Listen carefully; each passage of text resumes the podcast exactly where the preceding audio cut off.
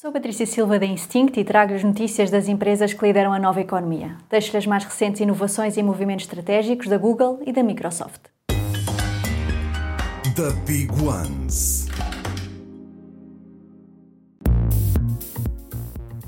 Há anos que a Google está a investir em inteligência artificial e vai finalmente começar a lançar produtos no mercado. Agora anunciou um serviço de conversação inteligente concorrente do já muito popular ChatGPT da OpenAI. Batizado Bard, este chatbot responde a qualquer pergunta, tendo como principal fonte de informação a web.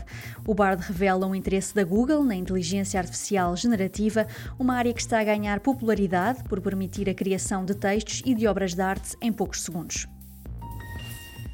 Também a Microsoft melhorou a experiência de pesquisa no motor de busca Bing, que agora tem integrada a inteligência artificial do chatbot ChatGPT.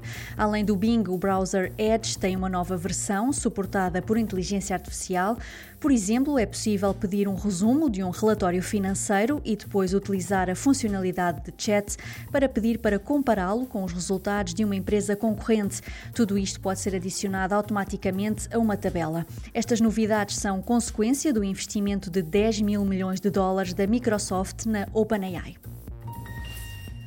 O regulador da concorrência do Reino Unido considera que a compra da empresa de videojogos Activision Blizzard pela Microsoft pode resultar num abuso de posição dominante.